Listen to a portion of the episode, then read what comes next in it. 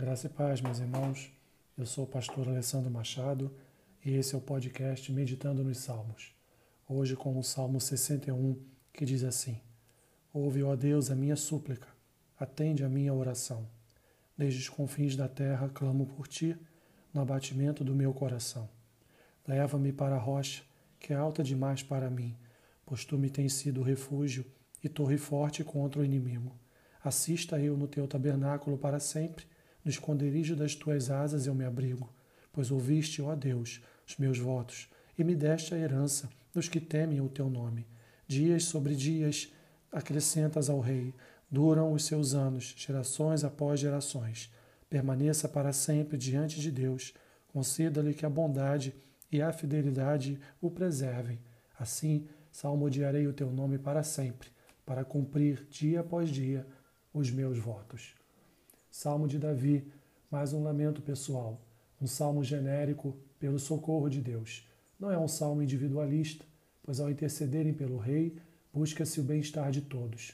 Davi inicia com seu pedido típico de sempre, para que o Senhor atenda a sua oração.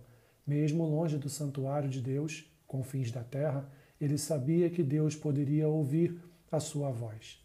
Só lhe restava voltar-se para Deus. O salmista sabia que não tinha forças para ajudar a si mesmo. Deus era seu refúgio e o único que poderia guardar a vida de Davi nas suas guerras. Davi sentia falta do tabernáculo, ali era seu esconderijo, seu lugar de proteção. Nas asas do Senhor ele se abrigava. Em suas orações, Davi faz promessas a Deus, promessas de obediência que às vezes se revertem em sacrifícios. Davi era da comunidade de Deus e recebeu dele as suas promessas de aliança que incluía terras e proteção. Acrescentando dias ao rei, toda a nação seria beneficiada em descansar segura nas bênçãos de Deus. Por fim, o salmista celebraria em adoração a Deus e cumpriria seus votos na companhia do povo da aliança. Aplicação do salmo. Devemos orar por nossas autoridades. Isso reflete em nossas vidas como nação. Que Deus te abençoe rica e abundantemente. Amém.